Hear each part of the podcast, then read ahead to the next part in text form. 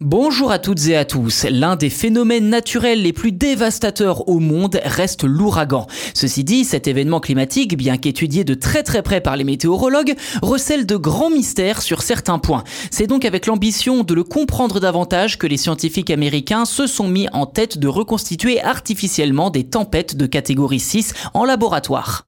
Malgré ce que peuvent en dire les sceptiques, le changement climatique a de lourdes conséquences sur les conditions météorologiques.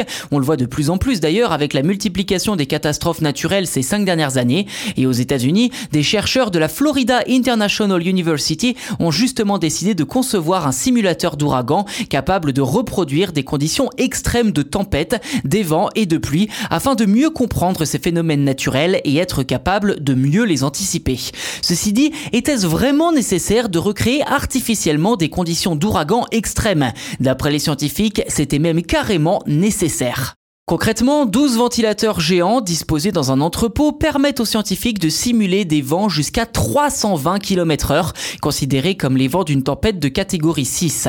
À noter toutefois que l'échelle Saphir-Simpson, qui mesure l'intensité des cyclones et des ouragans, s'arrête à 5. Les scientifiques cherchent donc à étudier des phénomènes hors classe, bien plus destructeurs que les ouragans classiques.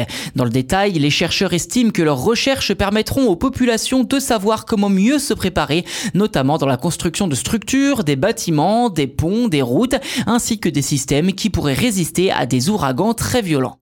Pour rappel, les ouragans ne se forment que dans des zones tropicales. Ils apparaissent généralement entre mai et septembre quand la température à la surface de l'eau est la plus élevée, soit supérieure à 26 degrés, avec une profondeur d'au moins 50 mètres et un taux d'humidité supérieur à 40%.